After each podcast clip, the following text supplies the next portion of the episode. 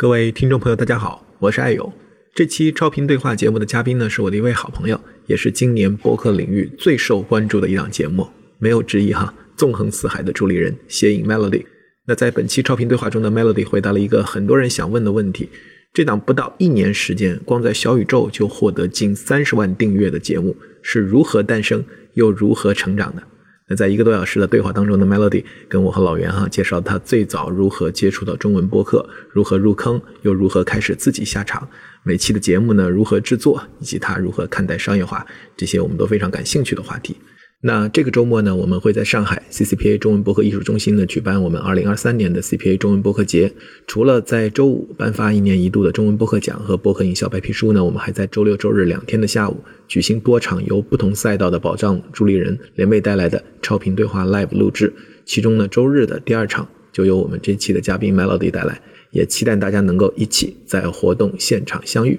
好了，话不多说，就让我们一起进入这期让人期待的节目吧。欢迎收听 CPA 超频对话，我是老袁。在超频对话这档节目中呢，您将听到我和我的搭档艾勇和平台、品牌、播客们共同交流和探讨播客商业化有关的问题，同时去记录在中国播客商业化的进程。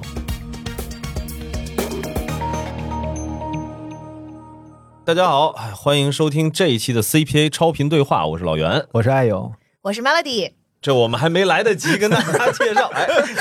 这 Melody 先抢话，先自报家门了。嗯，哎呀，这个期待很久，期待很久。因为之前的话，其实艾勇跟 Melody 在前不久其实见过一次面了。对，那我呢，这次是跟 Melody 第一次见。大家听这个声音呢，已经知道了是谁。哎，就是今年最热门的，哎，成长速度最快的一档节目，叫《纵横四海》。纵横四海不敢当，不敢当，谢谢大家。对，然后因为我跟 Melody 是更早认识哈，嗯，然后我还记得就是我们俩第一次见面在那个餐厅里，然后我撮合我们见面的朋友呢，也是我 DTC Live 的一个嘉宾哈，我们俩一起录过一期小红书的节目，然后他是我们俩共同的朋友，就说他说他有一位朋友也想做播客。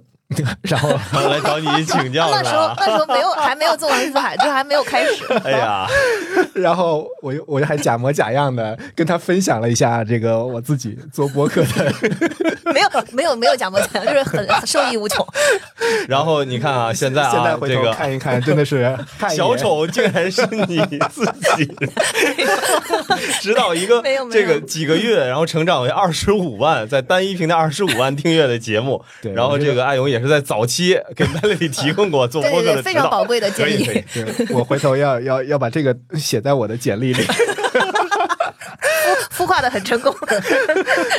对，所以呃，应我觉得你的订阅数应该每天都在变化哈。所以当我们录完节目之后，可能大家听到这期节目的时候，可能订阅数又有了很大的变化。嗯。然后 Melody 最近也应该呃做了很多的串台，除了你自己的节目，所以我觉得绝大部分的听友应该。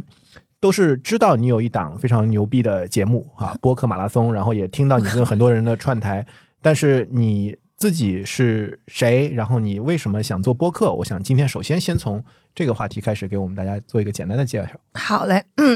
大家好，我是斜影 Melody，我又来跟大家一起啊，没有没有没有跟大家一起读书，嗯，那个。是这样子的，就我我做播客其实是挺呃意外的一个想法。一开始的时候，就是刚刚艾勇说了，我们有一个共同的朋友嘛，他其实早几年就已经开始对播客非常感兴趣了，然后他一直在拼命的给我们推荐各种各样的播客。但那个时候我听外文播客比较多，我不太听中文播客，因为嗯那个之前有一段在国外生活和学习的这个经历，所以就是呃习惯的东西就带回来了嘛。你知道，就是老的习惯，其实很长时间大家就不会改。所以，呃，我就一直没有想过，但是他又一直不停不停的在给我推，推到有一段时间的时候，你知道量变到质变，你突然之间就是觉得说他这么感兴趣，这么喜欢的一个东西，我也想要就是了解一下。哎，出于尊重是吧？我们也稍微的了解一下，到底一直玩了命推荐的对，就是当你看到一个朋友如此有激情的、热爱的，以及持续的、不断的想让向你告诉你说他很喜欢这个东西的时候，你就肯定相信说一定是有理由的。所以就逐渐机缘巧合的有那段时间，我正好是想要了解一下中文界的一些，比如说 Web 三。三的兴起，Web 三的东西我是完全不了解的。然后呢，我就问，我其实都没有想到播客，我就问我朋友说，什么渠道是最好的、最快的了解方式？那可能我还是比较 old school 哈，就是老派。我我我以为他们会给我推一个长视频啊，或者是给我推一本书啊啥的公众号。结果他们对或者公众号什么的，结果他们就跟夸夸夸给我推几个播客，说听完这几个播客，哎，你就明白 Web 三是怎么回事了啊。然后我就去听，确实收获非常大。然后我从那一刻开始踏入了中文播客的世界，我就秒秒下小宇宙，是吧？可以把小宇宙给下下下来。然后听了一段时间之后，我就发现中文播客跟呃英文播客有非常大的区别。哎，这个可以详细说说啊？对，就是因为就我听英文播客是这样子的，我的习惯呢，一开始的时候，因为我在纽约的时候是在华尔街呃投行工作，然后那确实还是需要有很每天都要接触一些呃金融的新闻，就是你不能够。呃，这太落后于现在在发生一些什么事情，就是街上在发生一些什么事情，你还是要听一听，不停的输入这个信息，不停的要知道一下，不然的话，就是显得你就是怎么说呢？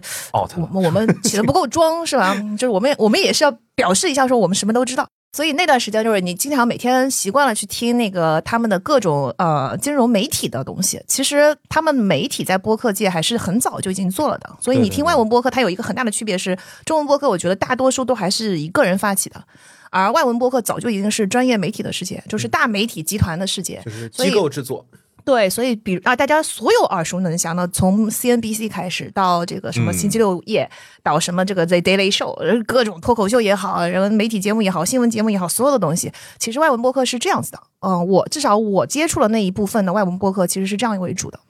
然后呢，可能就是有时候我要想去一个主题上去深挖一下的话，你就会发现有很多专家也在外文播客上。啊，比如说科学家，就是那外文播客最近几年有一个非常火的叫 Huberman Lab，我也给大家推荐过，就他就是一个呃教授，然后他就开始讲各种各样的健康相关、大脑相关、啊生理知识相关的东西。其实他这个播客就非常非常的火，已经一百多集了。就是很火，嗯，所以其实你会发现外文播客的世界它就非常的浩瀚，然后知识很浩瀚，专业水平也很高，新闻也很多，你就是听不过来，反正就是完全，这就是为什么我一开始的时候没有想过要，因为你已经听不过来了。然后他们那个媒体的资源比较丰富的话呢，他们会做很多专题，嗯，我觉得这个跟中文播客又有一点不一样，因为中文播客其实你不知道他下一期要讲什么，虽然我们有一个大方向吧。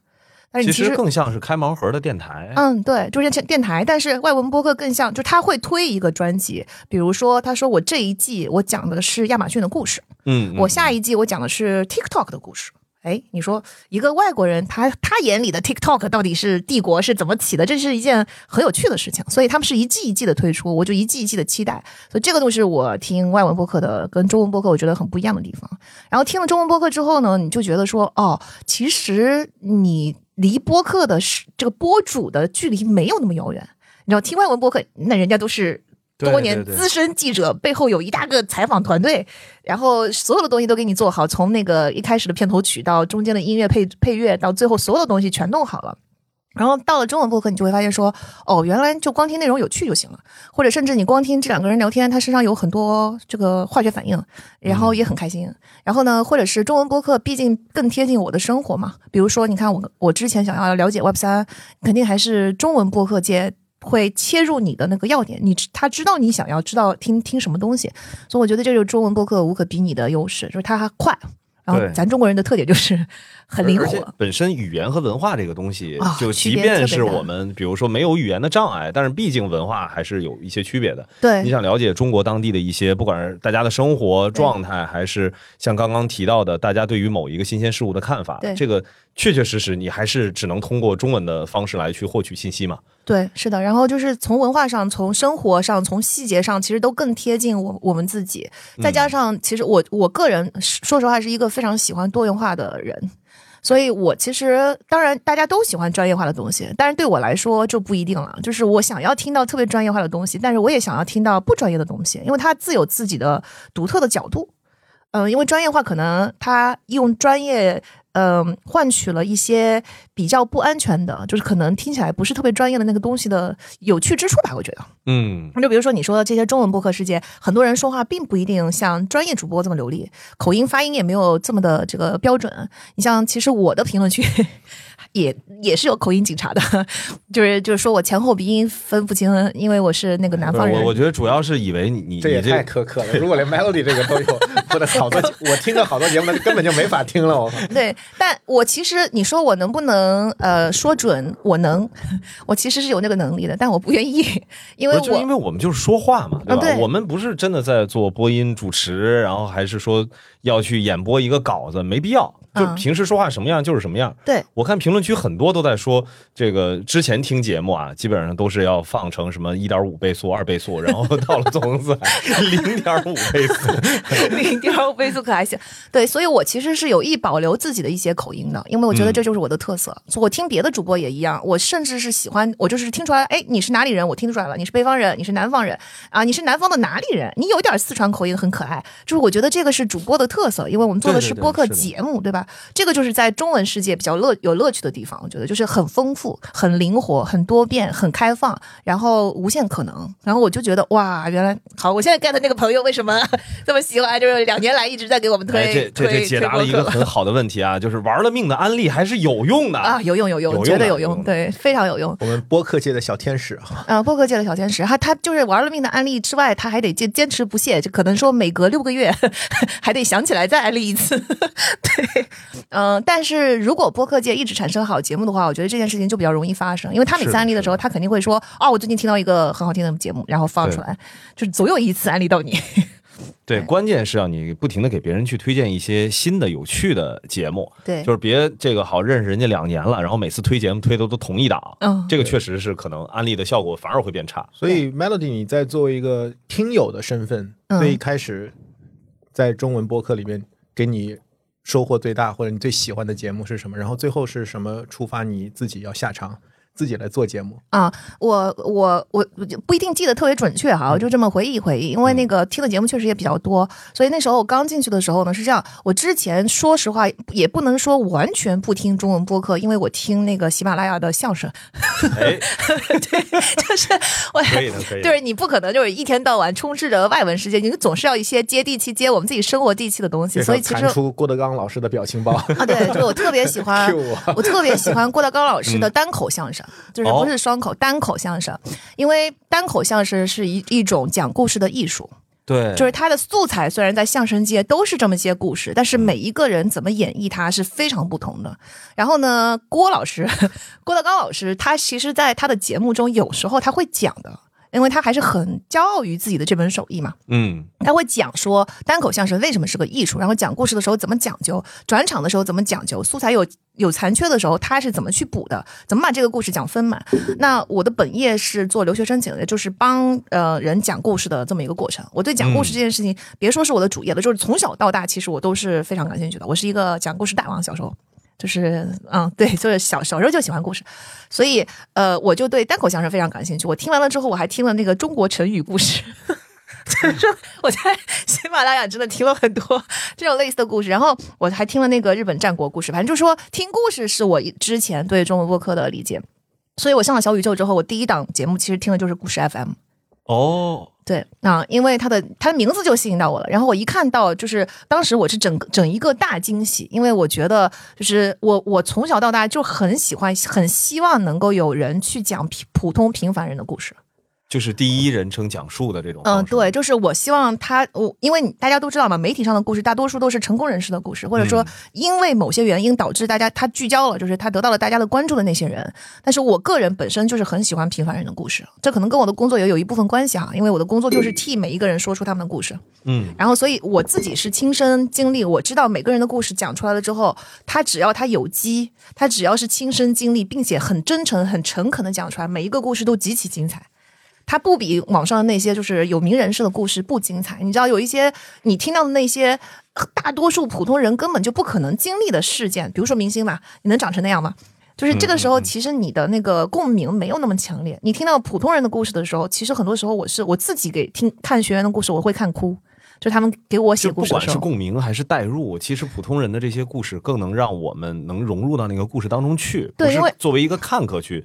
去了解了，对，因为你你你不是从一个故事，其实你是从很多人身上不断的看到人类的生命力，很顽强。比如说，他你看到他在这样的原生家庭下，他是怎么一步步走到今天的，很真实，就是眼前这个人。然后再比如说，我觉得作为东亚子女，可能有很多人心中都有对父母就是既爱又恨吧。就是你你知道父母非常爱自己，为自己牺牲了很多，但有时候又有点窒息，对吧？然后你在别人的故事里面看到这种情感的时候，或者说你看到就是怎么说呢？啊，他他们那一代的父母的呃教育水平不高，但是倾尽全家之力把孩子培养出来了，然后孩子有一天终于跨出了国门，再也不回来了。这个时候他望向国内的父母亲那种愧疚的心情，你知道吗？我就我经常在家里面听的看他们写的故事，看的哇哇大哭。对，我就个人非常喜欢这些故事，所以我第一个我看到故事 FM 太惊喜了。然后，嗯，我我就在故事 FM 里边就听了，真的，它伴随我度过了无数个夜晚。这是我听的第一档中文播客节目，就故事 FM。也是咱们那个超频对话之前还没有改名的时候，就是第一个嘉宾，就是我们这档节目的第一期节目，就是故事啊，真的吗？对对对。然后我当时其实除了这个很喜欢它的内容之外，我也觉得他们做的特别专业。嗯嗯，就是他一一一看就知道有就是采编，然后嗯，整个故事的架构和他的选题所有的东西，以及难得的是，我觉得做了这么多期，他从来不猎奇。嗯嗯，就是哪怕他有一些主题，你一看就很新奇，但是他不猎奇。嗯，所以我觉得就是你你用这种朴素的心去讲好每一个故事是很厉害的一件事情。嗯，这是我很喜欢他们节目。然后呢？这个故事 FM 就是我们我刚做播客的时候对标，就是我希望有一天能够做到我偶像那样，那那那那那档播客就是他们，因为那个当时就给我呃推那个 Web 三的那个那一期是得意忘形的那个张小雨的一期讲那个对讲那个 Web 三，所以我第二个其实对我影响也挺大的播客就是得意忘形，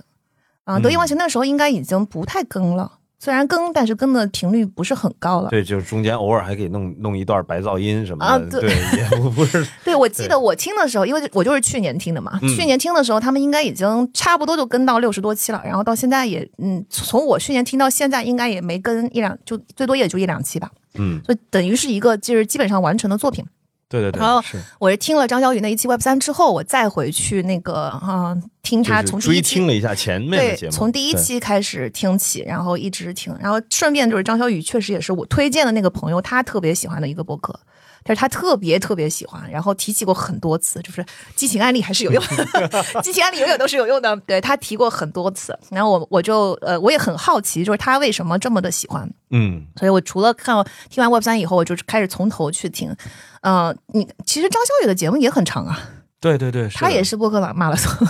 然后呃，他那个里边也有一些是单口，虽然他也有可能有一半是跟朋友聊天吧，但是其实也有很多是自己单口的讲述。所以其实我听他的节目，我就不觉得，你看啊，我们就是中文播客界，虽然大家都觉得说是两个人聊天型的，但是我听的故事 FM，我听的得意忘形，我入门的时候，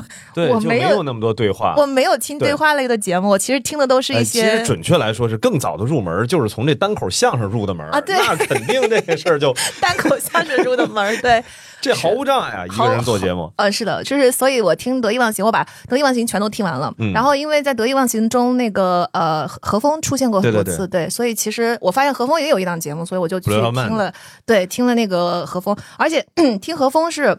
是这样，我是读 MBA 的，何峰也是读 MBA 的，嗯嗯，所以我们可能我觉得很好奇，说那有一个 MBA 背景的人在讲商业或者是讲一些他做的事情的时候，是一个什么样的视角？其实你是很想要去看一下，哎，是是不是 MBA 对你有一些什么样的影响？然后以及我对心理学确实也很感兴趣，因为嗯，这个是 我的工作接触到了大量的学员的同时，其实你接触到了大量他们原生家庭的事情，因为他要给你写故事，他把他的人生告诉你，然后你其实会发现很多人现在他做出来的所有的言行举止，全部都要追根溯源到原生家庭，这个就不是理论的东西，它就是明晃晃的一个又一个故事放在你眼前，告诉你他就是这样的。所以我的原生家庭这件事情是有一个天然的怎么呢？田野调查。意外意外田野调查的天然的兴趣，所以我就最直接的接触的案例特别多嘛，对，非常多。然后我就听了这个 Blow Your Mind，嗯，然后我觉得就是嗯，那个 BYM 给我的启示是这样子的，因为我觉得听这档节目的时候，有时候他们 pick up 的那个话题小到我我都不知不知道哦，原来播客还可以讲这个话题呢，就很小，你知道吗？就比如说，我记得。嗯，可能有些很多这样的 moments 我已经忘记了，但我记得有一次他们讲了一本书，然后这本书是一本名著，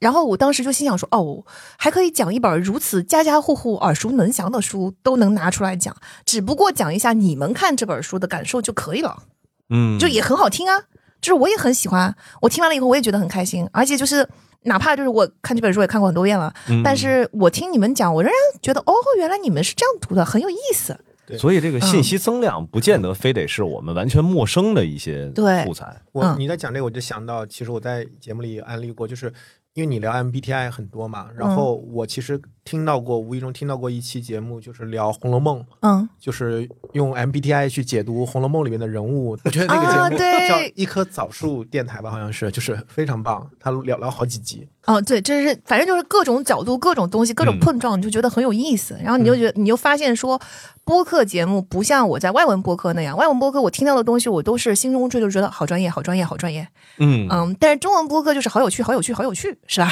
就是你完全感受的是你的期望。望和感受也是很不一样的，但是在好有趣的同时，你确实还是能够得到很多不一样的视角啊、知识啊，然后嗯，有趣，反正就是，所以我就是嗯，我听的不太多吧，在那个时候，因为我是嗯去年下半年才开始上小宇宙的。所以我就听了这三三档节目，也本来也很多内容，这这够多了，够多了。他们内容本来就很丰富，对，所以我就基本上只听了这三档节目。当时，后来我听完了以后，我在过程中我就觉得说，那不如我自己也做一个吧。就是这个是嗯怎么起来的。然后呃，另外一方面是因为我其实一直在想找一个适合我输出的渠道，其实就是这两个需求正好给搭上了。嗯，因为我试过微博，我就写微博很多年了，但是微博的那个字数限制还是很少。然后呢，嗯，那个我试过呃写推文，然后我的推文大家都知道，推文一般来说是三千字，我的推文就从三千字写到了五千字，写到了八千字，然后写到连我自己都觉得说啊太长不看，要不我给你们总结一下这篇文章。就你老觉得就这东西不够，然后我我我我就。嗯，陷于一种挣扎中。一方面呢，你心中有一种声音说，我就是得讲这么细，不然的话，人家嗯就是没有用。另外一方面呢，我又自我鞭笞说，哎呀，谁看啊，八千字的文章啊，人家都写两千字、三千字就可以了，你写八千字，说明你的功底不够，你的写作功底不够，不够凝练是吧？对，老是这么自我鞭笞，你知道吗？就觉得说，那人家也也是写，你也是写，你为什么就非要八千字才能够给他讲清楚呢？两千字就能有两千字可以讲的东西啊？就是你练吧，反正就是挣扎了很久了。然后后来我觉得，在这个挣扎的过程中，我自己得出的感受和结论就是偏向于有些东西它就是要长啊，偏向于不要自我鞭笞，还是偏向于说不是我的问题，就是我已经很努力了，对吧？我又不是没有努力过。我努力了，我努力想把它写得更简练，而且我自己觉得我取得了长足的进步。如果大家去看我几年前的文章和现在写的文章，明显感觉到我现在写的文章每一句话都更加凝练了，就是因为我试图把它写短，但是在凝练的同时，我发现字数更长了，因为你想表达的东西越来越多了，就你的表达能力上去的时候，它不是变短了，在我这个 case 是变长了。所以 我就一直在寻找，说那我应该去有找一个别的方式，然后再比如说，我当时想的是做视频，嗯，但是做视频呢投入太大了，然后这个生产的频率不如我的想，不如我的期望，嗯，因为你要做 PPT，你要做各种素材，然后你不是只有讲，嗯，那我又想到这个短视频就更不行了啊，所以总之呢，就是走投无路，有一点那种状态，就是你就觉得我心中包含着很多想要分享的东西，但是我找不到好的平台去分享。嗯，然后听到播客之后，我就觉得，哎，那播客好像各方面条件都还蛮适合的，所以是这么嗯走上的播客之路。所以这就是一个必然会经历的过程，就是你有那么多想表达的东西，其他的这些媒介都不足以支持你去做这个表达，然后正好有播客。然后听众呢，看上去应该也足够的有耐心，因为毕竟大家听的时候，并不是一个全神贯注、手里拿个小本儿的这种状态。对对，所以其实是能让，比如说，呃，我不确定 Melody 的听友是不是手里拿啊，也也是有可能的。一会儿我们可以聊聊这个话题，对 对？最起码是让 Melody 这边的话，可以有一个更完整的一个表达的一个方式了。不用去说，我我要在写作的时候考虑把它要凝练成，对对对对对对，一个字数的要求。对，我觉得是，呃，是这样，就是正好我我借此机会也可以，嗯，讲一讲，因为很多人问我说，嗯，你在做播客之前，你有没有规划过这样播客？比如说定位啊，或者是你有没有想过它应该怎么个做大？然后头一批粉丝应该怎么获得？呃，你你你你觉得纵横四海的成功的秘诀是什么？等等等等，都不用我们提问，没问题，这是自己就哒哒哒哒哒就都都已经把这大家关心的话题叨叨出来了，是吧？Melody 的节目和他的直播。很多都是提前搜集问题，然后去回答问题。对，答问环节是很重要的一个环节。嗯，因为我其实真的就是经常被人问，然后也有很多想要做播客的朋友，就是完全新手朋友问我，所以我我就一直在想怎么能更好的回答这个问题。那我分享一下，就是纵横四海在最初的时候是这样子的，我觉得没有想过能火，然后完全没有计划过流量这件事情，或者说是他能得到多大的关注，这个完全不在我们的考虑之内。但是我们绝对是有考虑过，就是播客这个东西它能够做出一个什么样的东西来，这个是我之前就考虑过了啊。然后我们当时当然考虑也很快啊，嗯，因为有之前的那么多的输出的积累和这种憋梦的心情在，然后所以当时我是分析了一下，我就说是这样子的，有这么几条。第一条呢是播客主打一个陪伴，啊，尤其是中文播客，中文播客主打一个陪伴。说实话，英文播客有时候我听着听着我还得倒回去听，因为 就知识类的播客哈。嗯，信息密度太大了。嗯，对。然后，但是中文播客其实就相对来说，它更容易是一个很大的陪伴。然后，我我记得是这样，就是如果我去跑步，有时候跑步得跑一两个小时，嗯，你我是绝对不能听英文播客的。你中途还要停下来，然后找节目，然后 再放，你知道吗？很烦这件事情。但是中文播客 OK 的，它就一个接一个的播下去，它其实无论它在播什么，你的心情都会比较舒畅。嗯，你就觉得跑步就能够坚持下去了，嗯，做家务的时候啊，或者是通勤的时候啊，其实都是这个道理，对吧？然后你去旅游的时候，昏昏欲睡在车上都是这样。就是我很需要一个，我我当时第一感觉是说，其实我们不是要往短了走的，我们是要往长了走的，因为大家很需要一个我不需要中途停下来再去找下一个节目的这么一个东西。这其实反而是我跟大家想的都不一样。我出发的时候我就觉得，嗯，就是因为我们从来不考虑火不火嘛。对对对，其实只考虑一个听众的收听场景。呃，我只考虑这样的东西它合存在合不合理，嗯，应不应该有这样的东西存在，大家需不需要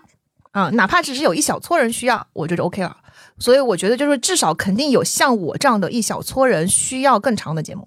是的，是的啊，市市面上只有短的节目是不行的。虽然主流可以是短的节目，但是我可以去做那个小小的填补漏洞的东西。啊，这是第一个考量，所以对于时长这件事情，就是能讲，就是该讲多久就讲多久啊，有应应该用多久能够把它讲清楚，在尽量简洁的情况下啊，这个是我的第一个考量。然后第二个考量呢是内容，就是呃，其实作文赛做什么，我们是根本就没有想，没有经过任何的考虑，就上来就知道是要做书的。嗯，对，就是嗯，不需要去想说要做一档什么样的播客，我就是想要讲书。然后嗯，这就有很多以前的积累。一方面是我所有的这些学员，在我解决他们的问题的时候，其实你会发现书给你提供了很多的解决问题的这种表述的提纲和表述的方法，他会表述的很精确。他我我给他们讲完了这个道理之后，他们就能够产生效果。不然的话，你告诉他们说你不应该这样，你应该那样，基本上没有用。对吧？他只能解决一些很小的问题，不能解决一些大的问题。大的问题都一定要彻底的给他讲清楚。嗯，然后呢，就是在我的这个过程中，你会发现，我但凡如果我没有把一个东西彻底的讲清楚，他就是改不了，就这么简单。就是在认知科学方面呀，作为一个老师，嗯，你你一定要把这个道理非常清晰的讲清楚，他突然之间他就能彻底的改变他以前的一些坏习惯。但是如果你中间有任何一个环节讲的模糊，他立刻就回去了。所以这个就是我觉得就是说，你你你大脑科学这件事情给我提供了很多很多不同的视角。你一定要把脑科学讲清楚之后，你能够很大程度改变一个人。你可以把一个人从啊固定性思维改成成长型思维，就是他再也不用拿什么我数学不好，我天生不擅长数字，我天生不擅长叉叉叉这些东西，他再也不会拿这个东西局限自己了。他会发现我可以，呃，我想擅长，我就可以变得擅长。然后，呃，接下来就是什么天赋。天赋论，对吧？天赋跟努力哪个更重要？然后这些就是，然后以及你，你从小是应该赞扬你聪明，还是应该赞扬你努力？很多所有的这些东西，其实我觉得就是你，你知道了这些原理之后，你会切实的看到对这些人的改变。所以我希望能够把这些原理再传播出去，传播的更广，而不只局限于我的学员，因为我们主业是一个非常小的 niche 的市场。因为我们的主业就是一个非常非常小的市场，它是一个申请啊全球顶尖商学院就是专业的，包括 MBA，包括其他的商学院的这个硕士，它就是只有这么顶尖的这么几十所，然后所以该要申请的人也也就只有这几个专业，它就是很小。那呃，这些人他往往会跟我好几个月的时间，我们会我会听到他的人整个人生故事，我会就是不断的跟他去聊，你应该解决些什么问题，我们怎么能够把自己整个呈现的更好，怎么去做自我的梳理等等，这是一个很漫长的过程，所以我能够看到很清楚的在他身上的变化。但是在这个过程中，你会感觉到，只要你给他讲了道理，他以后几年脱离了你，变化仍然很大，因为我们已经做这件事情很多年了，所以其实你会不断的有学员回来说。哦，当年你跟我说的那个东西，在后来的几年中，我彻底明白了。可能当年我还不是特别明白，但是我后来特彻底明白了。然后当年你说的那个那个东西，我后来去看了书，哎，我然后又看了什么什么什么，它对我的人生产生了很大的影响。所以其实你得到了这么多的反馈之后，你就觉得好，我要把这个东西传播出去。然后再加上我本身就很喜欢读书，很喜欢分享，所以我就写很多读书笔记。但是第一又没有时间去写那么多。然后，因为文字的出产就是很慢，然后，嗯，第二呢，又觉得就是说你的受众，那你分享了以后，你受众是啥呢？又回到那个渠道的问题，就是你分享给谁？你在什么渠道分享这些东西呢？要文字的话，人家还不如直接去看书，书已经给你 写写在那儿了，对吧？然后我曾经有一有好几年在非常用力的推书。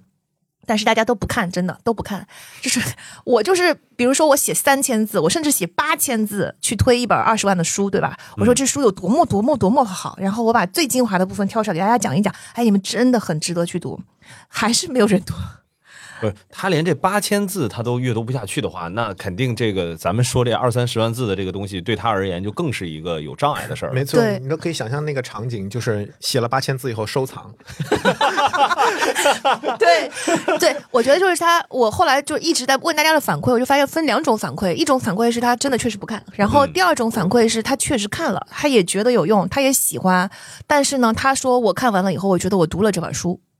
然 然后就是我的推书起到了反作用，你知道吗？然后就心想说，可是我真的只讲了他的二十分之一。哎，这个我觉得其实有点像什么，像那个电影导读。嗯，其实最开始在视频领域的时候，其实是有那种比较好的电影导读，它其实是引导你说，哎，这个片子非常好，然后你应该到电影院里去好好去看。嗯，结果现在呢，更多的变成看完了以后就不说电影，就看完了，它变成了一个新新的内容消费方式了。对，然后这个就是跟我想要达到的初衷完全背道而驰。我就我就心想说不行，但是在这个过程中，我很意外的发现，就是在朋友聚会中，就不是对公是对私了。因为在朋友聚会中，比如说我们几个朋友在一起，就包括我们之前提到的那个，呃，推荐播客的那两位和推荐那个得意忘形的那些朋友，我们经常在一起聊天的时候呢，我们可能一聊会聊一整个晚上，就是因为我们比如说六点钟开始吃饭，我们可能会聊到十二点。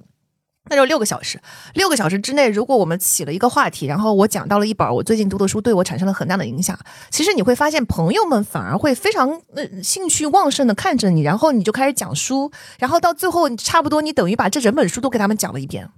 在这个过程中，他们会不断的开始提供他们自身的案例。嗯啊，就说哦，原来这样。那我那那我那天我碰到了一件这样这样的事情，我当时有这样这样的反应，原来是这样啊！就大家就宾主尽欢，反正聊得很开心。然后很意外的是，我发现往往在这样的谈话之后，他们去看书了。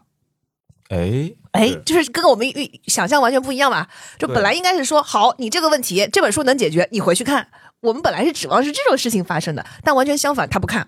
但是呢，你把这个问题拿出来，彻底的解解解析了一番，然后把这本书的所有的内容都告诉他，他反而开始说：“好，我要回去好好看一下这本书啊，我觉得它真的好有用。”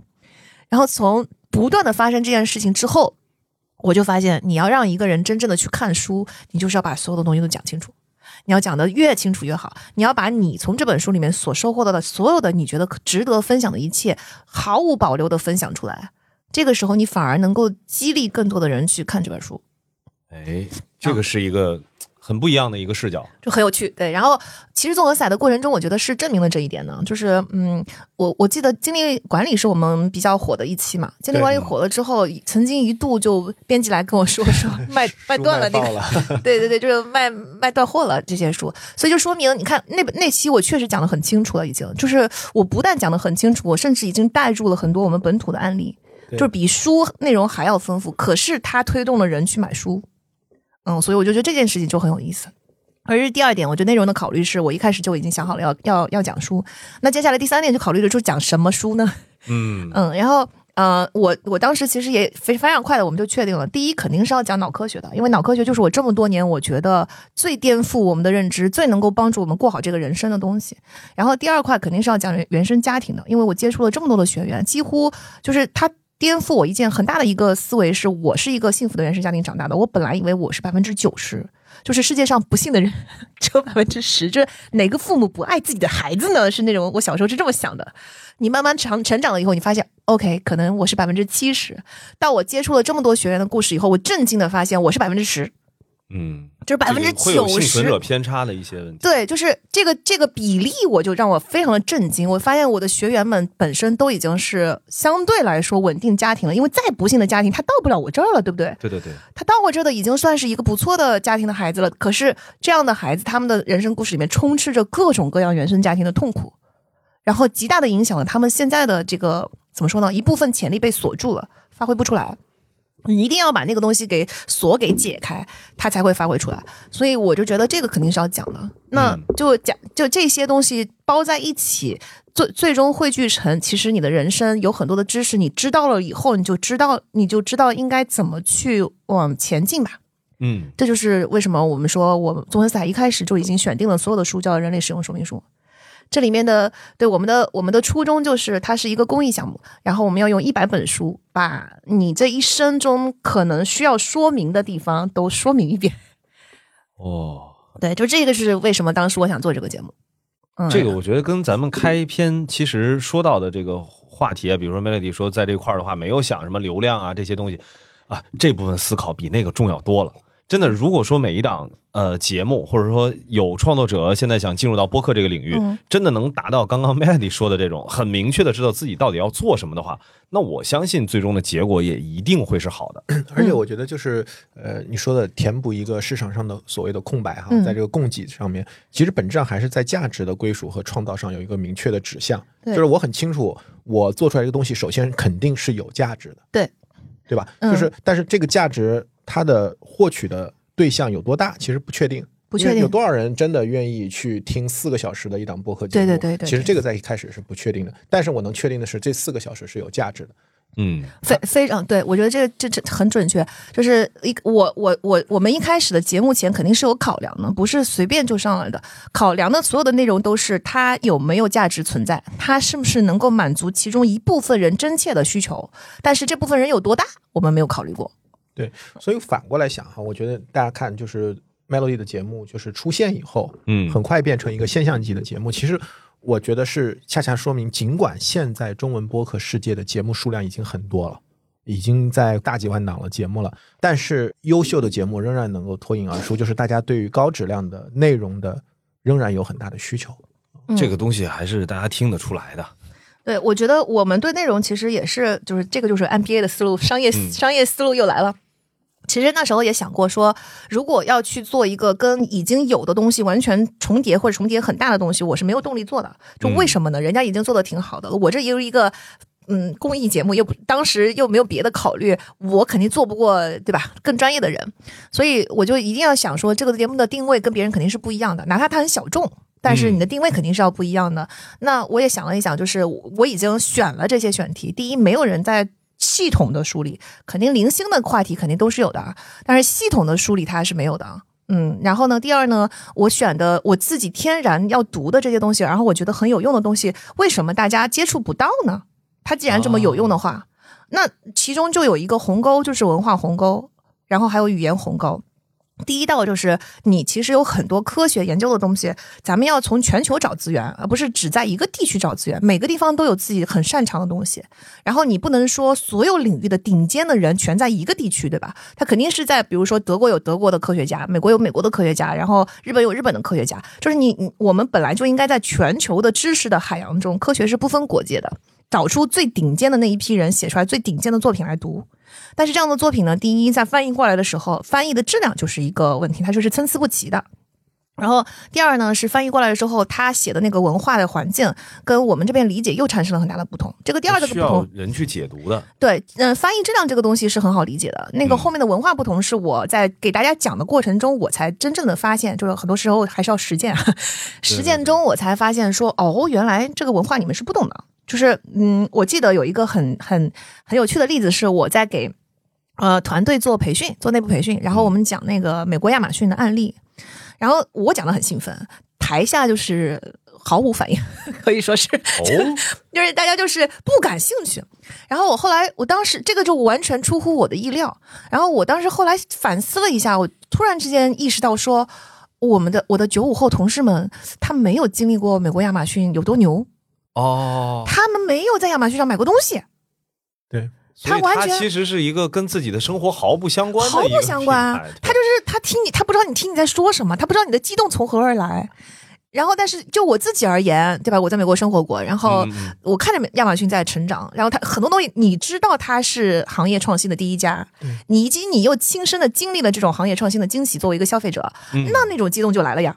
但是我完全没有意识到我的受众跟我的经历是完全不一样的。现在都已经不是当日达，现在是小时达。对这样的一个环境里，你是很难理解，在美国 two day delivery 是个 Prime 会员，然后他给你带来的极大的这种满足感。对，就是你很难想象，当时看着那个无人机把货物放下来的那一瞬间，你会想说：天呐，人类的技术已经……当然现在。没什么了不起了嘛，但是他第一次这种事情发生的时候，以及你作为一个商学院的学生，你看着亚马逊的一排一排一排的货架，然后你看到你在课堂上学的那些运营的知识，在他这里得到了极致的运用的时候，哇，那种爽感，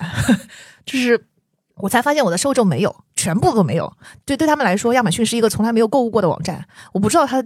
对吧？就这些东西他都不知道。然后你跟他说无人机，他说那无人机很普及啊，现在 无人机有什么了不起的？然后我我还看过无人机放烟火呢。你无人机对吧？送个货有什么了不起？对。然后我当时就完全愣住了。我心想说哦，对，这个文化区别很大。所以这样的例子发生多了以后，你就会发现说，OK，为什么我这么喜欢的书，他们没有这么大的兴趣？你就要想一想，是不是文化有差距？我。读过了这么多书，现在三十多期嘛，其中有一本叫《母爱的羁绊》，我觉得这本书就是一个很经典的例子，就是作者里边讲的所有的这些母女的羁绊，他的心理，他是一名心理咨询师，同时是一名作者，他接触到的所有的案例的程度远远不如我们东亚家庭，哦，就他已经选择了他觉得最严重的那些案例，可是你你看完书的时候，你能够明白，在美国的文化下，这些事情已经很严重了，因为在美国的文化中，母亲要是对女儿说了这样的话。这已经很很很严重了，但是这样的话，在我们东亚家庭，哎呀，那就是家常便饭呀。所以其实你就会意识到，说这一期我需要把所有的案例都换掉，全部换成全部换成我们自己东亚家庭。所以那一期就花了特别多的时间，因为我要做很多的征集，征集完了以后，要在所有的答案里面筛选合适的案例，然后最后还要把这个案例给变成适适合这个理论的东西。那那期花的功夫就非常非常大。哇塞！对，所以就是我觉得定位其实你就很明白，就是第一，你去填补了这个沟，嗯嗯，这是一个独特的，就没什么人在做的事情。然后第二呢，呃，我觉得就是我作为话痨，就爱说话的人，他也是一个小小的优势吧。嗯，因为我我们之前就经常做活动。然后活动完了以后，会有很多人留下来，会有自己个人的问题，很就中国人很不好意思在大家面前问嘛，嗯，所以你就会挨个的要跟大家讲说啊，你的这个情况，你申请对吧？咱们的这个问题在哪里呀？挑战在哪里呀？然后优势在哪里？等等，你就要一个一个的问。后来呢，再到后面大家熟了以后，你就开始讲感情问题，就是开始聊闲天。所以我们的活动通常会从早上我开始接电话，一直到下午开始活动，然后到晚上开始接个案，然后个案完了，最后剩下来的几个人开始聊闲天，就是从早上九点钟可能聊到凌晨五点。哇塞！对，然后从来不就是中中途我不觉得有什么问题，就我聊完了，我觉得聊得很嗨，然后今天结束。嗯，这个呢我自己也没有察觉，那也是来自于反馈，其实就是大家对你的反馈是说你怎么这么能聊。然后我就想说能聊吗？大一哈啊，对我说这很能聊吗？这不是所有的一都这样吗？他说他们说并不 并不是顶格的 E。然后对，然后我想了一想说，哦，我 MBTI 的 E 好像是百分之百，啊，这个可能是有点道理。对，然后我就觉得说，OK，我明白了，所以这个我觉得也是一个优势。再加上就是有一些小的细节，再比如说我听完自己的声音之后，我觉得 OK，这个声音可能也不是很难听，就是你听久了以后也不会觉得特别刺耳啊。所有的这些东西加在一起，我觉得够了，差不多了，就是至少有一小撮人肯定会来听的。OK。这就是当时的心理准备。我们因为关于我们 CPA 那本杂志，当时不是去做采访，当时我们也那个下午也聊。我觉得当时呃 Melody 有分享，就是你在一档节目上所花的时间啊，我觉得这个其实大家听完你刚才讲之后，大家其实心里的一个问号就是，OK，那需要花多少时间来做一档四个小时的节目？嗯嗯，我们在早期的节目是这样，早期呢是我有很多的书是一遍又一遍在过去的几年中都跟学员讲过了的，然后我觉得那些书特别的重要，所以选书在头头十几本很容易。一下子就把这十几本都已经列出来了，然后这十几本书的内容，由于你已经翻来覆去的讲了很多了，可能有时候是摘取其中的片段，有时候是把整个东西都讲，甚至跟朋友之间也讲过很多了，所以那那十几本书是非常容易，现在回想起来 是非常容易的，就相当于是前面已经有累积了，对，所以其实能节约一点点时间。对，早期的节目是夸张到，我现在回想起来真的很夸张，夸张到一周可以录三期，就从准备到从零开始准备到录完。一周可以搞三期，而且我还有主业的工作，就是白天还得干活儿。哎呀，这个更新比较这个啊，拖的比较慢的，有点汗颜。早期早期是这样，早期就是可能我后来，因为我有那个在日历上记录我所有时间的习惯，所以其实能够得到非常准确的数字。你会平均算一算，早期节目可能一个一期节目十个小时左右。嗯嗯，录录，因为我不太不剪辑，所以就是说没有后期剪辑的时间。然后录大概是三到四个小时，那就说明我准备是五到六个小时。哦，嗯，所以就是最早的是这样子的。然后为什么是五到六个小时呢？因为你所有的内容在你脑中已经完全都架构完毕了，它的这个脉络非常的清晰，我只是把它给 type 出来而已。啊，这是早期的十几期节目。然后，嗯，到中间有一个非常大的变化，就是刻意练习那一期，我记得。啊，我不记得是《母爱的羁绊》更早还是刻意练习，我记得应该是刻意练习更早。对，刻意练习的那个是，虽然它的内容我讲了很多年了，但是它确实是我觉得是一个很庞大的理论体系。然后，嗯，我前后看了真的很多很多的书，除了我讲的这四本之外，其实所有脑认知科学的书都能融入在里面。所以呢，我就挑了四本书融合成一期，这是第一次，以前都是一期一本书。嗯，然后这个四本书融在一起，搭建了一个刻意练。练习的架构，这一期就花了五十个小时，哦，就是突然之间暴增。当时我还没有引起我的警觉，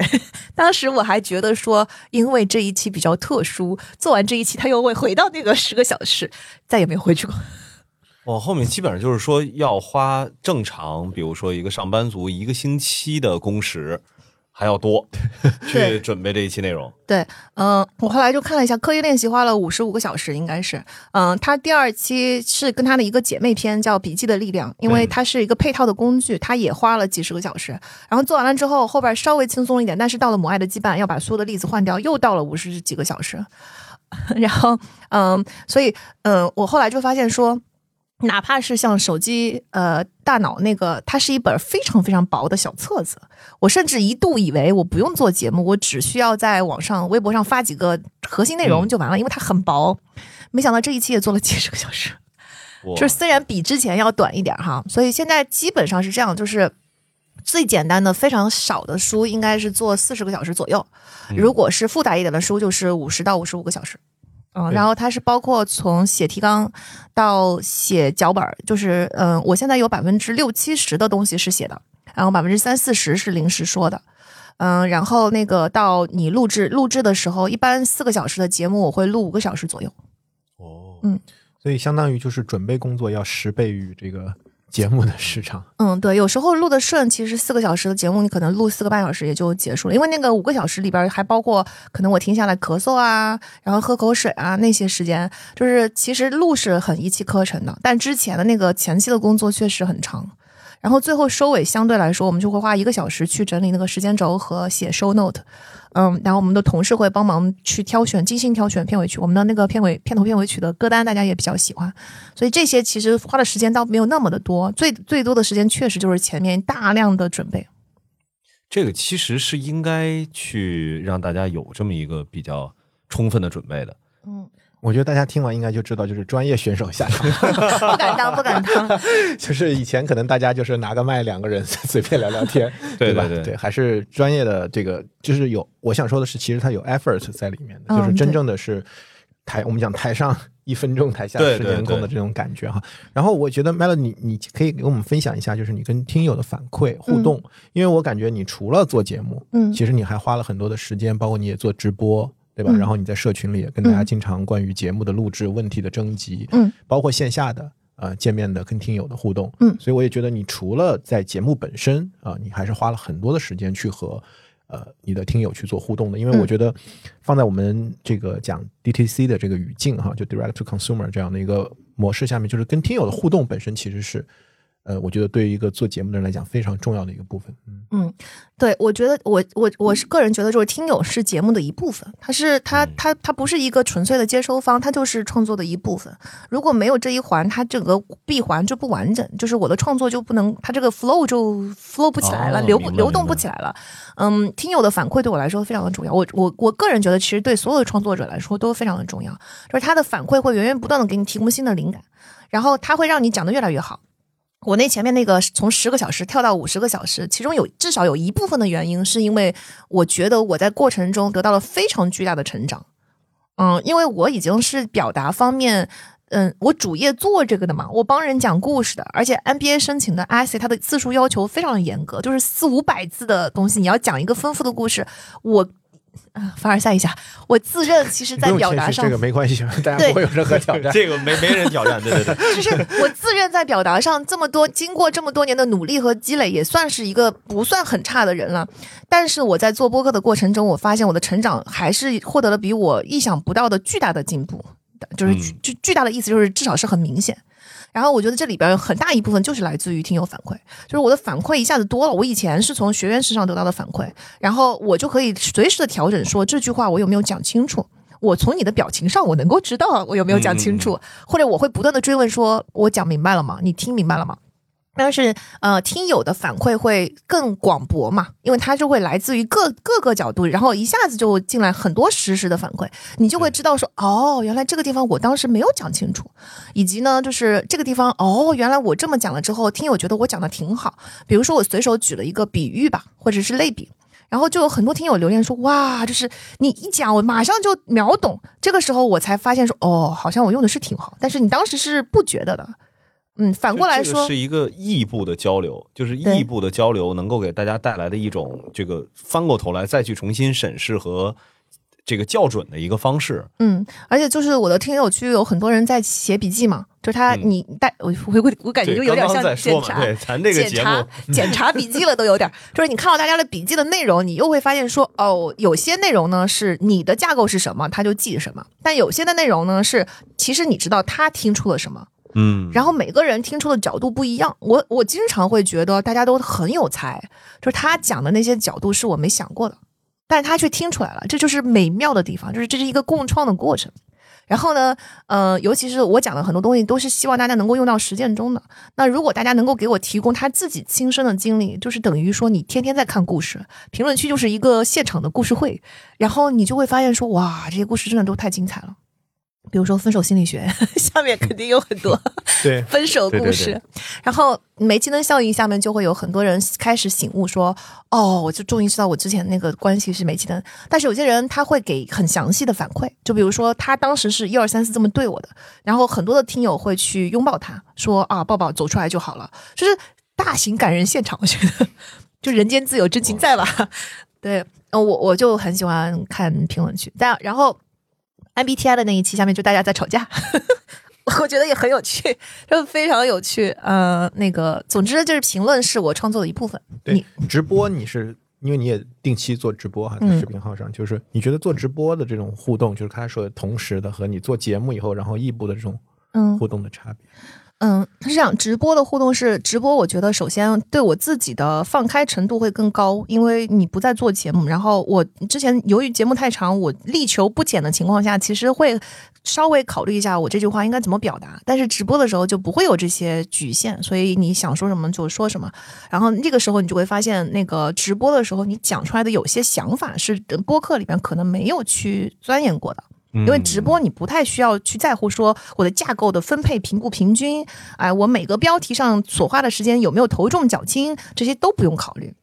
所以你可以在一个感兴趣的话题上无限的钻进去讲，只要听众是能听得住的就可以。你为什么要做直播啊？嗯，就因为我觉得就是直直大家直接给我的那种反馈跟在听。那个评论里的反馈就跟我做播客跟做直播可能有点像，就是他在评论里的写的东西是真经过深思熟虑的，然后放出来给大家看到的东西。直播他没有这么多的局限，他当时是怎么想的，他当时是怎么弄的，他的情感表达，他直接就在评论区或者在那个弹幕区就会告诉你。所以其实你得到的就很多实时的反馈是，嗯，播客得不到的。比如说播客的内容，我经过了仔细的呃安排跟筛选，我出去了。然后你可以从收听量上得到这一期内容的反馈，你会觉得你选的好不好？但是收听量它是一个笼统的东西，比如说我收听量已经到了二十万，这肯定是一个很好的成绩了呀。那你不会去想说这个主题人家会不会不喜欢？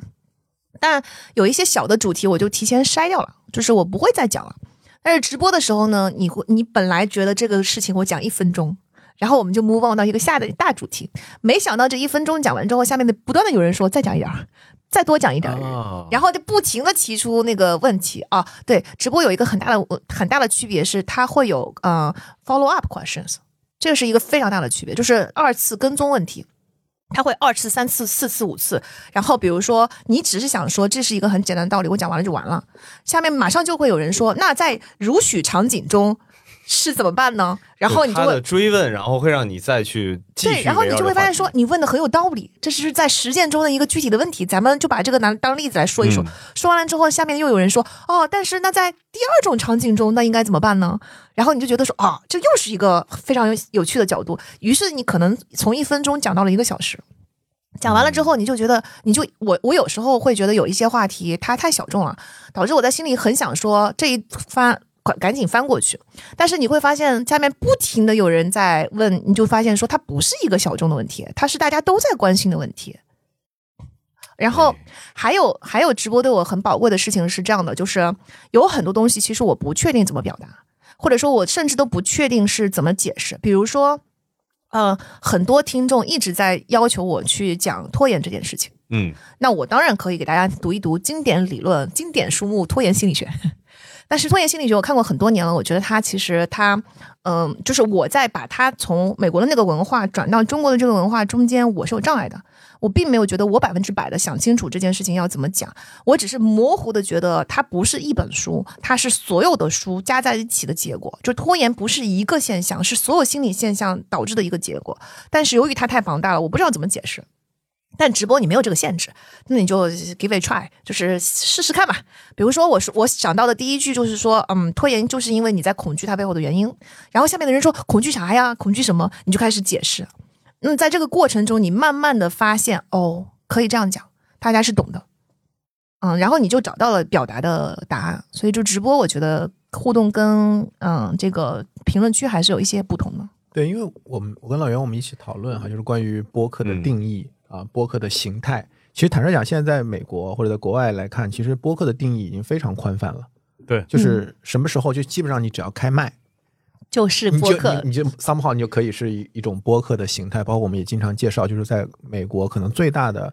播客播客平台是 YouTube 啊，而不是 Spotify。对对对，所以 我觉得就是当呃 Melody 在去做直播的时候，其实我觉得他。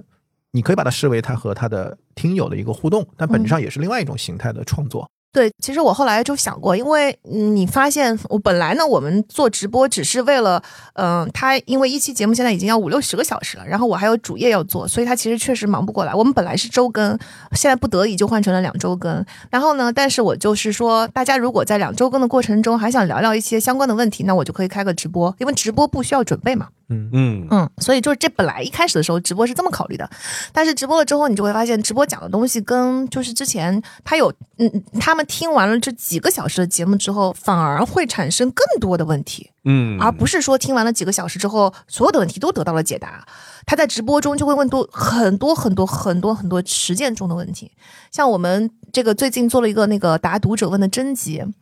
我们一下就征集到五百个问题，哇，这所以等于是把接下来五年的选题都已经定完了。但是对，而且这个五百个问题，你当然你你你看完了之后，你就会发现其中有很多问题确实是节目中的理论能解答。可是我能理解为什么听过了节目之后，他反而又问出了这些问题，因为它都是实际使用的场景。然后你所以在播客里边，你就会就是在直播里面，就会有太多的东西需要解答，然后不知不觉五个小时完了。啊，感觉时间过得。每次我的同事们都在提醒说：“老板，这个可以结束了，不要再说了，就已经一点了。”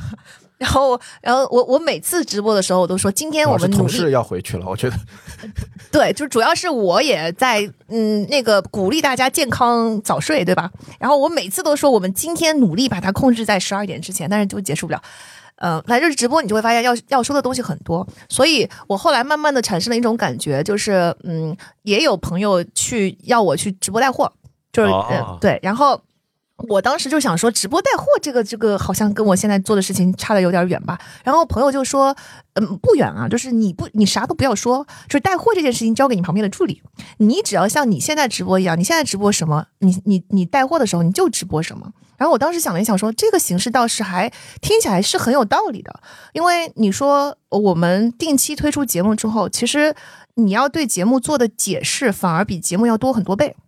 对，现在达不到这个效果，你不可能天天在直播，但是直播带货你就可以天天在直播，你天天可以讲本周这期节目，对吧？大家有什么实践中的问题，哎，咱们拿出来讨论一下。啊，至于爱不爱买货呢，随便吧，就是这个你你有有货你们就扫一扫，随便买点儿。就是我朋友提出来的这个构想是这样的，所以我我听到这个，至少我听到这个想法，我们且不去论带货的那一趴，但是就是直播的这一趴，就是艾勇刚刚说了，它就是一个播客的生态，我觉得是很有道理的。这只不过是对大多数主播来说很难实现，但理论上来说，它很有道理。它的这个生态是播客节目是一个呃引爆的东西，它它引发的讨论其实远远几倍于播客节目本身。对对对，就至少像我这一类型的知识输出型的播客，它是个原内容，然后再围绕这个原内容再去有延展。对，是所以这就是为什么我要做直播，我要做线下活动。然后，而且就是它，嗯，如果说直播是第一波扩展的话，线下活动是第二波、第三波扩展，就是它不再仅限于我个人的输出。这件是我特别想要看到的事情，就是我做线下活动就是为了能够告诉大家，你们，我我开始建立了一个社区，在这个社区中，知识应该流动。每个人都有自己的知识，应该拿出来一起流动。呃，我这是我的理想，就是我们线下读书会的形式基本上就是这样，就是呃，大家有什么问题可以问我，先先回先满足一波好奇心，完了，但是马上就进入到大家自己分享的阶段。我们主要的过程其实是大家分享，然后比如说在嗯自我介绍的阶段。每个人会讲自己的背景，那么在分享的阶段，大家就可以自由的提问。比如说，呃，我记得在上海，我们是第一次在上海开吗？在上海的时候，就有一位小姐姐，她说我比较喜欢做复盘的笔记，我每天都会写好多的复盘的笔记。我今天生意做得如何？我今天怎么样？怎么样做的如何？好，她介绍完了之后呢，我们到了自由的那个提问环节，就有一个应该是大二的小妹妹站起来说：“姐姐，我很想知道复盘笔记怎么做。”然后所有的人就附议说，我也想知道。于是这个他就开始说，我觉得复盘笔记应该是这样这样这样的。好，这一趴就讲完了。然后呢，有另外一位就是听友，他就站起来说，他说我很擅长学英文，我特别擅长学英文，我自己自学了怎么样怎么样的英文，我的英文口语啊、口音啊等等。他说，如果有朋友感兴趣的话，问我。那马上就有人站起来说，英文怎么学？然后他就开始分享。所以其实我们应该是一次线下活动，因为场地有限，当时。三十到五十个人嘛，你想三十到五十个人，他其实能分享的东西巨多无比。然后我们就产生了，就是分享园艺，分享那个马拉松应该怎么从零开始，分享怎么调整自己的饮食，然后分享那个就是怎么把自己的睡眠调过去，然后包括刚才说的学英文啊，包括写复盘笔记啊等等啊什么的。然后所以这些就是我觉得我很很很乐意的。再比如说我们在那个呃那个北京。正好有一个医美博士，哦，嗯，然后他也是个医美医生，所以呢，我就说，那我们大家就有什么，就是关于真正的，就是不要被智商税的，对我们有好的东西，请的他给我们分享一下。然后另外一位呢说，我是学康复的，哎，那我们说久坐族啊，我们应该怎么办？应该注意些什么东西？嗯，所以其实每个人都有很多可以分享的东西，嗯，然后还有一个是跑那个就是铁三的。那铁三的妹子就说：“啊，你你的我们的运运运动对你来说到底是就是为什么有人会这么迷恋看起来会花这么多时间要去在一项极限运动上呢？反正就是你会发现他们的分享，我个人觉得远比我一个人分享要有趣太多了。对，我觉得你讲的这个时候，我觉得画面感是很清晰的。我觉得这也是为什么我们想在上海，包括其他的城市去打造我们今天像这个中文播客的这个社区。我们今天是在这个 CCPA 的这个。呃，中文播客的艺术中心来录这个节目，就是我们希望创造这样的空间，嗯，能够让主理人能够去跟他的听友有面对面的接触，并且就像你说的，把这个社区的这样的一个价值能够发挥出来，在这个场域、这个空间，它就不再是一个单向的输出和接收的这样的一个关系，嗯，而真正像你说，能够是共创的，啊，对，让知识流动起来的，并且是一个价值网络的连接吧。对，这是我非常想要看到的，而且就是你就需要有这么一些人在里边充当一个怎么说呢？嗯呃，灯塔的角色吧，就是听起来 又有点凡尔赛啊。呃，不是，就是不是那种那种那种灯塔。灯塔的意思就是说，你起码要有一个地方能让大家暂暂时聚集在一起，有个有一个地标的作用。嗯，我觉得就这个就是灯塔的地标作用。那我觉得各个博主其实都起到了这样的作用，就它有一个地标，然后呢，大家可以围绕这个地标先聚拢来，聚拢之后我们再讨论怎么玩儿。嗯，我觉得这个就是就是一个一个社区，而且这个这个地标它不是固定的，它是流动的。你像我们的节目跟很多其他的节目的听友是重合的，嗯，然后你会发现我们的听友群里面有人推荐其他博主的节目，其他博主的听友群里面有人推荐我们的节目，然后我们互相之间都会交流说，哎，今天我群里又有人说你了，或者是。对吧？他会发给我截图说，我们群里今天又有人推荐你们了。对，考虑到你节目的订阅的数量，我觉得跟其他的节目有重合的听众是一点都不稀奇。你会很惊奇的发现，你跟很多节目都有重合的听众。重合。对，呃，我想问一下，因为你刚才其实已经谈到这个话题了，就是对于可能绝大部分的创作者，可他不一定会这么早遇到这个问题，但是因为考虑到你成长的速度，所以。你的那位朋友跟你再去建议你去做直播带货的时候，其实这个话题已经转向就是商业化变现。商业化，对我觉得这也是我们呃特别希望能够去讨论的一个话题。我不知道你现在呃有没有去做一些商业化的尝试，然后你怎么看待这个节目它可能的这个商业化？嗯，首先就是我对商业化的态度绝对是非常正面的。你说我毕竟是个学院毕业的人，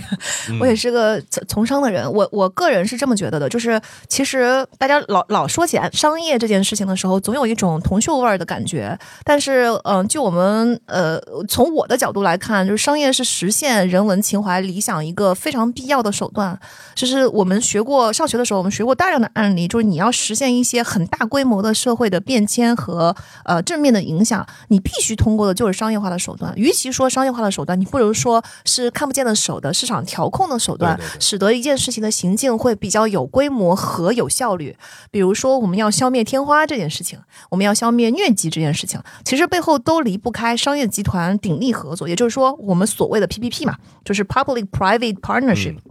公立公益机构和私立机构和的合作，所以我觉得就是说，你抱着一个理想和情怀去做事，但你要落地的那个影响的方式手段最好是商业化。甚至现在有很多的公益机构，我们都把它叫做 social enterprise，就是因为你必须要自己盈利，至少你要自给自足，这个就是要用到商业的手段、商业的思维。就是我我把商业化这件事情看作效率。就是它用一个非常高的效率，能够让你想要达到的正面的影响传播的规模更大，并且更持久，然后让你这件事情能够持久的做下去。然后我们刚才不是说到社区吗？如果你没有商业化的手段的话，你形不成这个社区，因为你太就是人群太小了。就算你暂时形成了这个人群，它是有生命周期的。那下一波怎么办呢？就后继无力了。所以其实你必须要把它规模化，然后你必须把影响扩大化。这个整个过程你都离不开效率，效率就离不开商业化。啊，就是可能我对商业是有偏好的啊，但是在我眼里就这样，就是你从运营到所有的通力合作，到所谓我们商学院一直教的什么沟通课、领导力课、解决问题课、风险管理课，它其实全都是在讲效率，就是把一群人放在一起，共同完成一件事情的效率。啊，所以我当然是很乐于去，就虽然纵横赛一开始的时候是从公益项目去出发的，嗯，未来我也完全不介意它继续是一个公益项目，但是我完全不介意在这个过程中去探索商业化的可能性。嗯，然后，所以我后来就是，嗯，确实很意外的是，它涨得比较快。那也有很多人就已经开始主动来问我，比我还急，你知道吗？可以想象，很多人问我说：“ 你考虑过商业化吗？你们接不接单？接不接单？”对对对，我们其实说实话，就综合赛现在我们确实也已经接到了很多的广告的询问，那我们目前都还没有准备要放广告。然后，所以那我就去了解了一番。我觉得目前我了解下来是这样，就播客界的这个嗯商业化比较常见的变现，第一个就是接广告推广，然后第二个是卖整季节目。然后我觉得小宇宙应该也是会嗯在这方面有一些相相关的这个呃付费的灵活性吧。我听说哈，嗯，我不知道这段能不能讲，就是我小宇宙应该。试图看能不能在过去已经出来的节目，我们不是都是免费的吗？但你重新再把它变成付费，可能也能提供这样的灵活性，就是他们在探索这样的做法。然后，呃，我觉得就是目前最主流看到的就是这两种。那其实有很多嗯专门讲运营的播客也在拆解这个商业化的过程，然后我就听到过有些说法是，可能在整个自媒体啊，不光光是播客，所有的自媒体的这个赚钱方式一共就是三种商业化方式，一种就是把自己当成广告位，嗯，但广告位是有限的，然后第二种就是把自己当成就是那个呃就是呃这这个东西本身卖钱，然后第三种就是 IP 和带动其他的消费。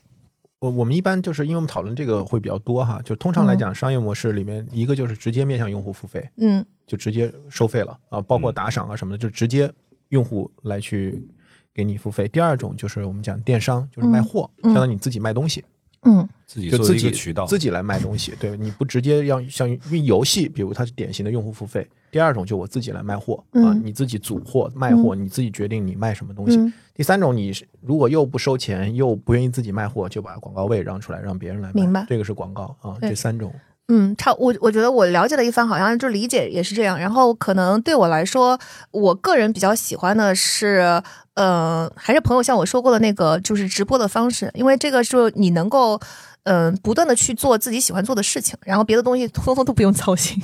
嗯，对，其实我觉得就是对创作者来说，嗯，其实我们我我非常赞同商业化，但就我个人来说，我很烦这件事情，因为它需要很多的落地、很多的操作、很多的努力、很多的投入。呃，创作者就只想创作，哎，创作者就是最喜欢创作，然后最好让我把所有的时间都拿来创作，接下来的事情有人替我操心那是最好的了。但是没有没有达不到这个理想的状态下，我我也得自己去操心。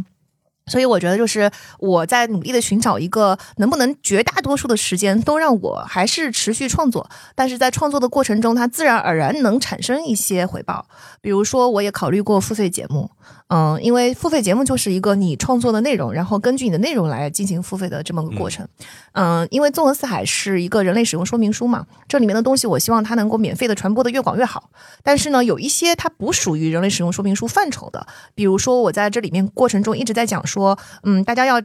培养自己的商业直觉，它其实是要经过大量的商业案例的故事的。啊，它是一个有趣的过程，那我们就可以出一个专辑，专门来讲大量的有趣的商业案例的故事啊，对吧？因为这些故事跟纵横四海有一样类似的之处，是有很多的案例是国外的案例，它存在语言和文化的沟通的这个障碍。那我们可以把这些有趣的案例，尤其我又是学 MBA 的，对吧？我们商学院上过几百个案例了，现成的。我们可以把这些案例的过程，再通过就是讲解，把它讲成我们我们本土文化更容易接受的。甚至我们也可以去讲一讲我们本土发生的一些商业案例。所以我觉得这个是我们可以考虑的方向。再比如说，很多听友其实不断的提出说，呃，Melody 能不能讲一讲女性主义？哦，嗯，然后我觉得就是，但是我觉得我当然很乐意讲，我觉得这也很重要。可是女性主义它不像呃我讲的每一本书，它没有任何一本书能够概括这些东西，它就是一个专辑，它其实就是一个系列。所以它我也可以通去把最经典的女性主义的一些书，每一个国家的，美国的、欧洲的，然后像上野千鹤子，以及我们自己国内的，每个文化下可能都有自己不同的女性主义推进的历程。以及不同年代的女性主义的这个支持者，他们的看法也很不一样，所以我们可以再把它做成一个专辑。我觉得 Melody 的其实可能性还是非常多的。对对对，所以我觉得这一块儿我们后面可以有更多的讨论，包括加入到跟平台一起来去看这种变现的形式哈。然后时间的关系，因为我想呃看你最近有串很多的台啊。对，所以就是呃，包括上一次聊，你也给我们超频对话 很多的建议哈，就是你自己串了串了这些台之后，你自己有一些什么样的感觉？呃，跟其他的主播有更多的交流之后。嗯，我第一次上台就是跟竹子嘛，我觉得就是那个很意外的是竹子跟我之间的火花四溅，因为我第一次上台之前不知道应该期望什么，因为没有这个经历，然后他来的又特别的快，就是明白 明白，对，那那但但是那个经验就非常的美好，然后嗯，以及我不断的接到其他的主播的邀请的时候，我就很喜欢播客界，我觉得播客界跟其他的平台，因为我毕竟在微博上也很久了，嗯，就是用微博很多年了，然后我其实很偶尔的在知乎上也写过高频的。高频的回答，我写过讲我纽约的经历的，就是一些真实真情实感的回忆吧。那呃，包括我也曾经经历过论坛的时代，我觉得没有一个媒介是像播客圈这样，就主播之间的流动这么的顺畅，这是一个很大的惊喜。然后每次串台其实都是一个不同的呃开眼界的方式吧，因为。他提对方提出的这个主题也好，或者说我们为了符合嗯双方节目的调性所去共同探讨的那个主题，其实都是我以前没有想过的。啊。比如说我上了这个，就是竹子他提出的很多关于情感的问题，就是我以前从来没有想过的。但是他他提他特别会提问，呃，那组织进化论的两期讲职场呢，其实也是我以前就是没有想过要那个的，因为我在。节目中已经讲了职业规划，讲了 MBTI 的职场运用，讲了很多东西。是后续他有更多的人提出了更详细具体的实践问题，你就会觉得说我们应该要讲一期这些内容。对，然后所以像那个呃那个刘飞三五环的串台就是讲内容创作，因为我们双方其实都是，我觉得我跟刘飞某种程度上是很相似的在内容创作上。嗯，然后我们还把双方自己的猫拉出来强行社交了一下，对，就是你会发现主播的人和性格非常非常的不一样啊。这里有一个非常有趣的小，就是我不说哪位主播了哈，但是他在六个月之前就呃说我们有空聊一下，然后过了六个月之后说我们聊聊吧，然后我第一次听看到他这个对话框，我是聊聊的时候，我就是脑脑袋上有很多很多很多的问号，我想说。啊，这个反射弧这么长的吗？因为他第一次，他六个月前说我们有空聊一下的时候，我很兴奋，我说我还不认识很多主播，对吧？啊，我说我非常期间已经有很多的，对我说我非常非常乐意咱们交流一下，嗯，找个时间通个电话。然后 months later，对，a few months later，他说咱通个电话吧。然后当时头上就是冒出了很多的问号，我想说啊，然后沧海桑田，对，但是你跟他。我们聊的还是很愉快啊，但你一聊之下，你就会发现说，哦，你是一个深 I，就是一个非常 I 的 I，就社恐新人，那你就明白说，哦，你要这个心理建设六个月才才来开始，像我这种纯一就完全不是这样的风格。在这儿的话，也是做个小的澄清啊，正好录制之前呢，也跟 Melody 在聊，嗯，这个纵横四海，哎，每次不是一个主播。啊，对我们有三个主播，就是除了我之外，还有我们家两只猫。因为我们做的赛到截止目前到最后最近一期战斗细胞之前的所有的节目，都是我在家里面录制完成的。然后这个在家里的录制完成，我们家的另外两位主播非常积极的表示想要参与，他们通过把用尾巴扫射 麦克风，以及不断的跳上桌子被我推下去，以及不断的这个狂叫抗议的方式，积极的参与了每一期节目的制作。我们录之前啊，因为思维也在场，是我们这次白皮书的作者，然后就问我们这次会录多长时间？会不会录四个小时？我们完全可以哈，看起来我本来想是不会的，因为看起来是完全可以的。呃，我觉得还会有很多的机会，我们继续来讨论。因为我觉得，呃，我们当我们去讲《纵横四海》是一个现象级的节目的时候，我们不仅仅是说它在很短的时间里边，它的订阅数呃数据增长了很多。我我我其实。确实是觉得，就是 Melody，因为本身你个人的特质，以及你很多的想法，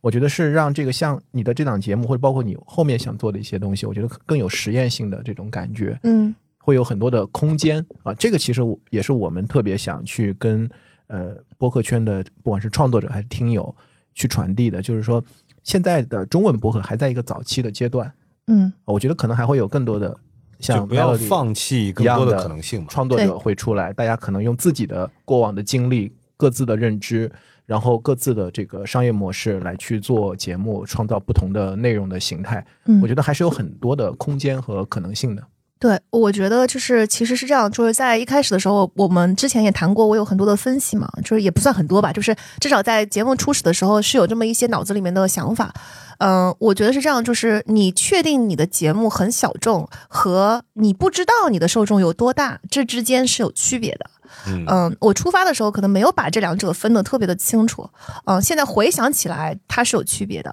我确定我的受众很小众，就是像我的主业一样，因为你知道，你就这么几十所学校，每每个学校它能招的就这么点人，然后每年的申请人有多少人，这个是一个确定的数字，所以你知道它是一个小众的市场。但是播客是出发的时候，我其实觉得，比如说四个小时的时长单口的节目，然后又是讲书，嗯，又是就是书也又不是那种特别就是故事型的书，这些因素加在一起会导致它可能很小众。